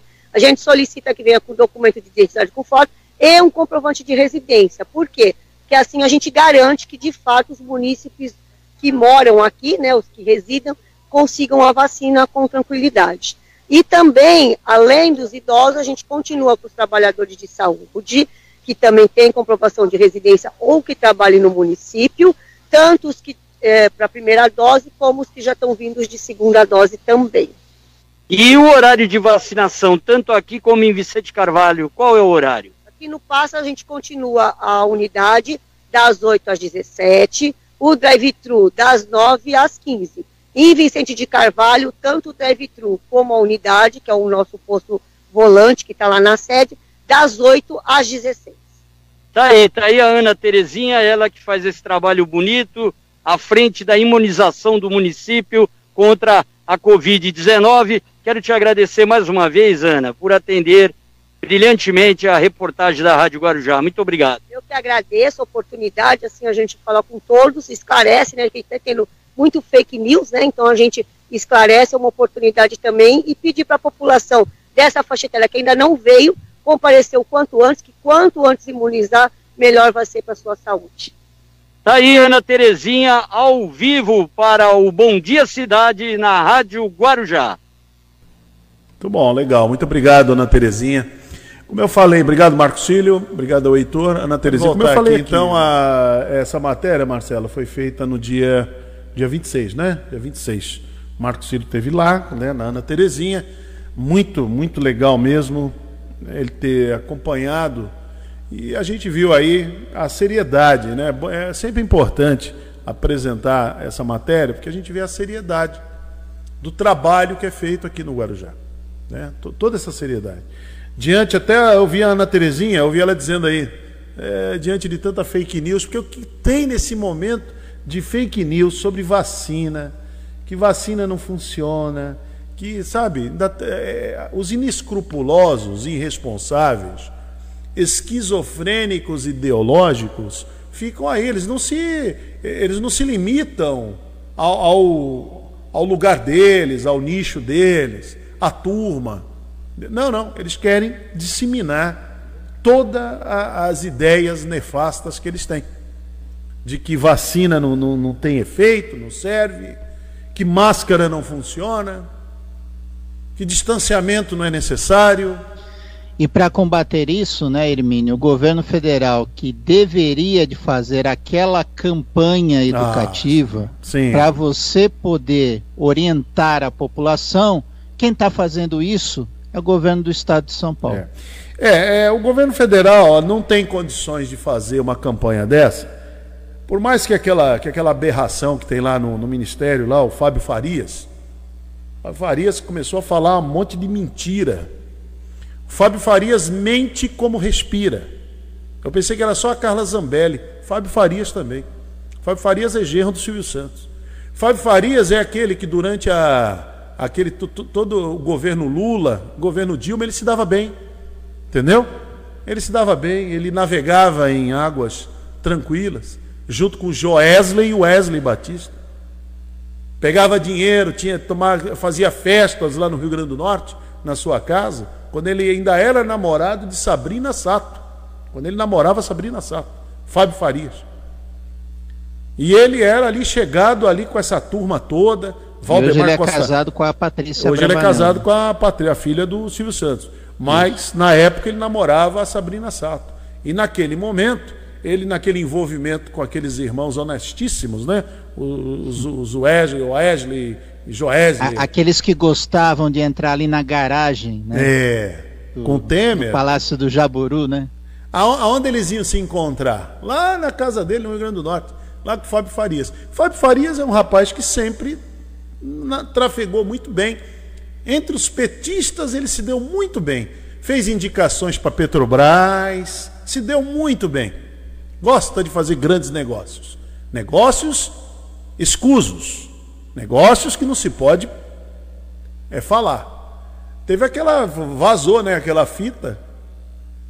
Ele e a Patrícia Bravanel lá recebendo família lá, o Wesley, os Wesley lá, e a grana que eles estavam. É que eu não sei em que pé está isso aí. Deve ter um, Deve ter um processo aí desse aí na Polícia Federal. Mas agora ele é o ministro do Jair Bolsonaro, está lá dando, dando corretivos, falando. É o tal do. É o, o homem é o, que tem livre trânsito é, na política. É o honesto. É verdade, é o que tem livre trânsito. É o honesto de plantão. Né? Esse governo, cada tem um honesto de plantão. Agora é o, agora é o Fábio Farias, que diz que os governadores receberam dinheiro, os prefeitos receberam dinheiro o combate à Covid. Mentira! O dinheiro que veio é o dinheiro que tem que vir mesmo. É o repasse que o governo federal faz todo ano para, para principalmente para os estados. Depois os estados distribuem para os municípios. É o dinheiro que tem que. Não foi assim o dinheiro. Ah, esse dinheiro aqui é de combate à Covid. Não. O dinheiro que o Jair Bolsonaro fala, os 20 bilhões, foi para comprar vacina. Foi para o Ministério da Saúde, que não comprou. Tá aí, não comprou. Agora tá o Pazuelo pedindo ajuda aí do, do, do, do Congresso, Congresso, né? Tá pedindo ajuda do Congresso. Jogou a toalha. Na sua ineficiência, na sua incompetência, tá pedindo ajuda agora. Precisa de, de, de ajuda aí, não tem, não tem jeito. Mas o dinheiro que veio do governo federal não foi o dinheiro para combate à Covid. O governo federal não fez nada, nem pode fazer. Porque se fizer, tem que afastar. Como é que vai afastar o presidente? Não tem como afastar o presidente. O presidente trabalha contra. O presidente é negacionista, promove aglomerações, não diz que tem que lavar as mãos, não usa máscara e não mantém distanciamento. E é contra a vacina, pior ainda. Ele foi contra a vacina da Pfizer. A da Pfizer, você virava jacaré, ia falar fino e nascia pelo no rosto das mulheres. Foi o que o presidente disse, da vacina da Pfizer. A dupla da Coronavac aqui do Dória nem se fala, isso aí não presta, isso não presta para nada. E ele ainda fajutou a vacinação da mãe dele, né? Diz que a mãe dele recebeu a de Oxford. Como recebesse a de Oxford fosse assim, algo melhor do que Coronavac, não é. O insumo vem da China. É. De qualquer maneira, a Coronavac a de Oxford vem da China. Só muda o nome, né? Uma é Oxford. Só isso, muda nada. E agora está aí, ó, os, os prefeitos, governadores, lutando para comprar vacina. Tem que comprar vacina. É o presidente dizendo que o Congresso obrigou ele a comprar as vacinas. É. é absurdo, né? Mas é o que tem, é. né? Paciência. É o que tem. Aí manda aquela comitiva patética lá para Israel, um país que vacinou, já vacinou seus, seus, seus, seus cidadãos. Manda lá para levar pito, chegar lá, não quiser usar máscara, tem que usar máscara. Vocês pensam que vão fazer aqui o que vocês fazem no Brasil? No Brasil é aquela história. Se essa turma fosse de outro país, estaria tudo fora, viu? teriam que renunciar, todos eles. Todos eles renunciariam. Qualquer país sério. Mas aqui no Brasil. E alguns aí. até responder a processo. Responderiam a processo. Iriam para o tribunal responder é. a processo. Muito bem, vamos é, fazer nossa janela comercial e já voltamos aqui no Bom Dia Cidade. Bom Dia Cidade.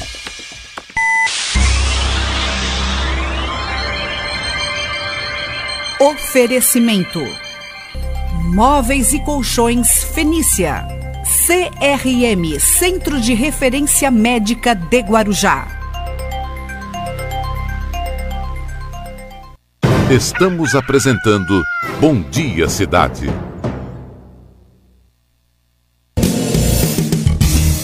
Bem, vamos até agora na reta final aqui do programa, Marcelo. Você fez uma entrevista que foi muito importante com o Marco Antônio Chagas, o Marco Chacon, foi no Rotativa no Ar, e exatamente sobre esses problemas que estão acontecendo aqui na cidade, é dengue, tem a, tem a questão da dengue, tem a questão da vacinação. Foi muito interessante a, a entrevista com o Marco Chacon. Vamos acompanhar. Perfeito. E a cidade fazendo aí a campanha de vacinação contra a Covid-19 e atingindo uma marca expressiva, Marcos, chegando a vacinar mais de 10 mil pessoas, é isso? É, na verdade, hoje nós estamos com 14.201 pessoas Maravilha. vacinadas. É, e a, a, melhor notícia, eu acho que para nesse momento é saber que a gente vacinou já 100% dos profissionais de saúde poderiam ser vacinados, 100% dos idosos acima de 90 anos, 100% dos idosos uh, até 89 anos e agora estamos com aí quase 100% dos idosos acima de 85. Perfeito. É, e, e, agora, como é que vai ser é, administrado o trabalho de vacinação? Qual é a próxima faixa etária, Marcos? Então, a gente está fazendo nesse momento os de 80, de 80 a 84 anos. São os idosos que estão sendo vacinados agora. Ah, os primeiros dias foram, são sempre uma loucura. Eu gostaria, inclusive, Marcelo, de pedir para que as pessoas, quando nós anunciarmos a, a, nova faixa etária, que as pessoas não corram. Teve idoso ontem que passou mal na fila, calor excessivo, fica em pé muito tempo, idoso gosta de chegar cedo. A gente fala que a unidade abre às 8, às 7 horas já tem gente na fila, ou antes disso. Então, assim, quando a gente divulgar que, por exemplo, a próxima faixa etária é a partir de 75 anos, 75 a 80. Ah, quando nós divulgarmos isso, eu quero que todas as pessoas saibam que nós já temos o número de doses para aquela faixa etária guardada, reservada para aquele grupo. Então não precisa correr, porque não vai acabar. A gente, quando divulga a, a próxima etapa da, da, da, campanha, a gente já tem as vacinas reservadas. Então, por exemplo, nós, de 80 anos, hoje não tem fila nenhuma. E nós assinamos quase mil pessoas na terça-feira. Então fica um, um, um trabalho insano para nós que estamos fazendo a vacina e o idoso que fica na fila muito tempo, mesmo no drive-thru. Então, assim, pode ficar tranquilo que assim que a gente iniciar a vacinação de 75 a 80, que a gente deve antecipar, vai ser em breve, uh, pode, você não precisa ir no primeiro dia, vá no segundo dia com calma, vai à tarde, vai em um horário mais flexível, porque a gente vai ter essa dose para aplicar nas pessoas. Guarujá controlou muito bem as doses, a gente guardou essas doses diferente de algumas outras cidades, e isso é um diferencial nosso. Eu queria agradecer aqui a, a, o esforço da Ana Terezinha, que é a responsável técnica da vacinação, o Edgar Manente, que é o, um, um, dos responsáveis também por toda esta campanha, e o pessoal da atenção básica, que tem ajudado a gente tanto no Jardim dos Pássaros, quanto lá na, na Cunhambebe, que é a de Carvalho. Realmente, um trabalho maravilhoso de toda a equipe que está participando aí dessa linha de frente na campanha de vacinação no Guarujá. E tem novidade, né, Marco? É, além da USAPA do Jardim dos Pássaros, tem um novo posto para poder fazer a vacinação em Vicente de Carvalho, é isso? Isso mesmo. A gente, porque assim, Marcelo, a, acima dos 90 anos, nós é, esperávamos vacinar um número X de pessoas já foi um pouco a mais. Então o Jardim dos Pássaros deu conta. Depois, quando a gente entrou na, na, na faixa etária de 85 para cima, é, nós vimos, observamos um aumento desse número de pessoas, mas ainda conseguimos fazer. Mas agora, dos 80 para cima, o número de pessoas era, ah, muito alto e ia impactar demais, tanto o trânsito quanto a, a, a vacinação em um ponto só, porque as pessoas estão preferindo o drive-thru do que ir na unidade. Muitas vezes a unidade ficou vazia e nós tínhamos quase 100 carros esperando para serem vacinados. Ah, então, assim, às vezes é melhor você ir até a unidade e se vacinar dentro da unidade, porque não tem fila e idoso tem preferência total, é prioridade total na, na hora de tomar vacina dentro da unidade. Ah, mas realmente, aí nós decidimos que Vicente Carvalho precisava ser contemplada ah, para que as pessoas não tivessem que se locomover né, de, de Vicente Carvalho até o Guarujá. E aí pensamos no melhor lugar, a gente nunca pode esquecer da segurança. A, a, a vacina está sendo guardada na, na, na, no Jardim dos Pássaros porque a gente tem guarda 24 horas lá. E agora ela está sendo, é, tá sendo levada para sede da, da guarda em Vicente Carvalho porque a gente tem guarda 24 horas lá. Então fica tranquilo para que a gente não sofra nenhum tipo de atentado contra essas vacinas. A gente não quer perder essa vacina nem por causa da, da, da, da temperatura, que é criteriosamente uh, observada, nem porque a pessoa, alguém vai roubar essa vacina. Então, a, uma da, a escolha da sede da guarda ali na, na Cunhambebe, o endereço é Rua Cunhambebe, número 500, Jardim, Jardim Cunhambebe, fica muito pertinho da unidade de, de básica de saúde da Vila Alice bem perto mesmo. Então, as pessoas que quiser, quiserem vacinar, o horário do drive é o mesmo nos dois. Das 9 da manhã às 15 horas, lá no Jardim dos Pássaros, drive-thru, quem quiser ir de carro. E lá no drive-thru da, da Cunhambebe, lá em Vicente Carvalho, também das 9 às 15. Então a pessoa fica à vontade para escolher onde ela. Ah, e tem uma pergunta recorrente. Ah, eu tomei a minha primeira dose lá na, no Jardim dos Pássaros. Eu posso tomar a segunda dose lá no, no Vicente Carvalho? Pode sim. A, assim, você levando a obrigatoriedade é levar a carteirinha, o documento e o RG. A gente com a carteirinha, comprovando que você tomou a segunda dose, obviamente você pode tomar a, a segunda dose em qualquer um dos dois locais. Aqui na Rádio Guarujá, estamos entrevistando o Marco Antônio Chagas da Conceição, diretor de Vigilância em Saúde de Guarujá. Conosco aqui nos 1550, também nas redes sociais, pelo Facebook, Rádio Guarujá AM 1550. O Marcos, você lembrou muito bem que não há essa necessidade é, tão premente de que as pessoas cheguem com tanta antecedência no local, mas eu queria também que você falasse um pouco daquilo que a pessoa precisa na hora que ela vai buscar essa vacinação? Que tipo de documentos ela precisa levar para tomar essa vacina? Vamos lá. Se for, vamos falar dos idosos. Se o idoso precisa comprovar a idade que a gente está aplicando. Então, a gente está aplicando hoje a idosos acima de 80 anos. Então, mesmo aqueles que têm 85 ou 90 que ainda não foram vacinados, eles podem normalmente são vacinados. O que precisa levar? O RG comprovando a idade, obviamente. Se não tiver o RG, pode ser um outro documento com foto que comprove a idade e precisa levar um comprovante de residência. Por que o comprovante de residência? A gente está querendo proteger a nossa cidade. A gente sabe que a vacina é, um, é, é universal, a gente sabe que outras pessoas poderiam tomar aqui, isso sem problema, desde que eu tivesse doses suficientes. A gente não tem doses suficientes para todo mundo da Covid. Então, por isso que a gente está fazendo a exigência do comprovante de residência para proteger a população de Guarujá. Uh, pode ser que isso caia por terra? Pode, mas não é agora. No momento, então, documento com foto mais o, o comprovante de residência. Uh, pode ser por telefone, viu, Marcelo? A pessoa que não, não quiser levar o impresso, ela pode levar o comprovante de residência é, via celular, uma cópia, uma foto, ou abrir um e-mail, a gente aceita tudo isso. Todo mundo que for pode filmar, pode fotografar. A gente não quer, obviamente, que aconteça o que aconteceu em outros locais. Eu não, da dose não ser aplicada. Eu não acredito que tenha sido por, por. Essa é a minha opinião enquanto profissional de saúde e diretor de vigilância. Marco, eu não acredito que foi má fé. É, só quem está vivendo o dia a dia de, de atender 991 pessoas num drive, num calor deste, é que está sabendo o que está acontecendo. É, tem pessoas que falam para o técnico de enfermagem que vai aplicar a vacina, Marcelo, assim: ah, tira a manga do seu avental, por favor, para eu poder filmar melhor. Ou, sabe sempre mais, mais para a direita ou mais para a esquerda?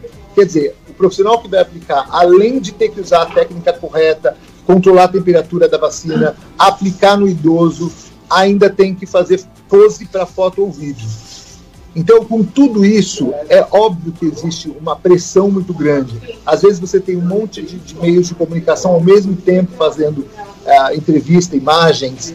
Então, isso tudo provoca no profissional que está fazendo a aplicação da vacina um nervoso e ele pode acarretar erro. Quem não está uh, apto ou pode apontar, atirar a primeira pedra e nunca errou na vida.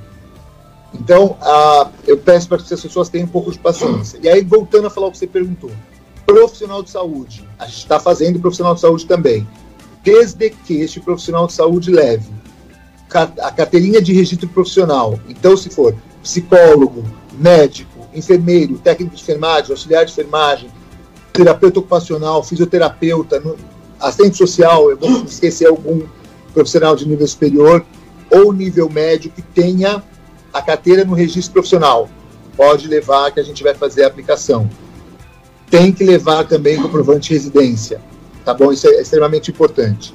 Uh, funcionários de funerária, funcionários de, mesmo que seja funerária particular, eh, funcionários do cemitério, também são pessoas que nós já estamos fazendo a vacinação. É só levar a sua carteira profissional ou crachá funcional provando que trabalha num desses locais, a gente está fazendo também. Esses são os grupos que a gente está oficialmente fazendo. Perfeito, então. Marcos, né, no encerramento, eu quero já agradecer a tua participação. E é uma pergunta que todo mundo sempre fica em dúvida, mas é importante esclarecer com você, né? Você já esclareceu que não há essa pressa para que as pessoas tomem essa vacina.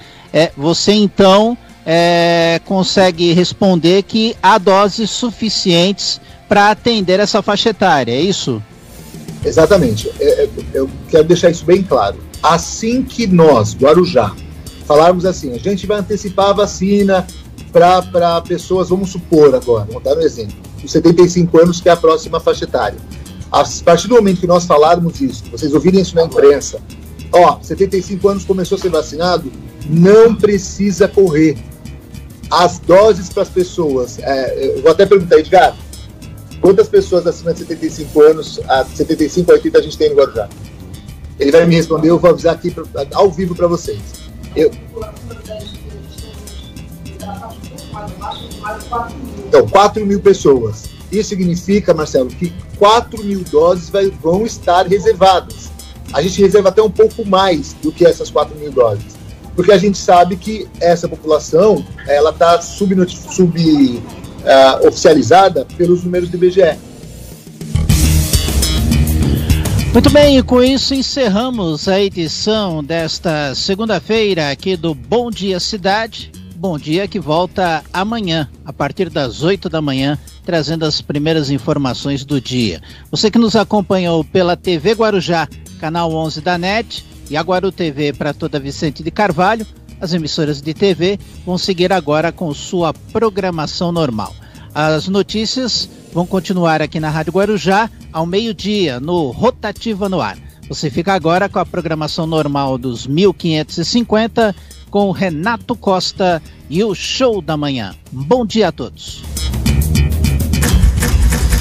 Jornalismo responsável com credibilidade, levando até você a informação.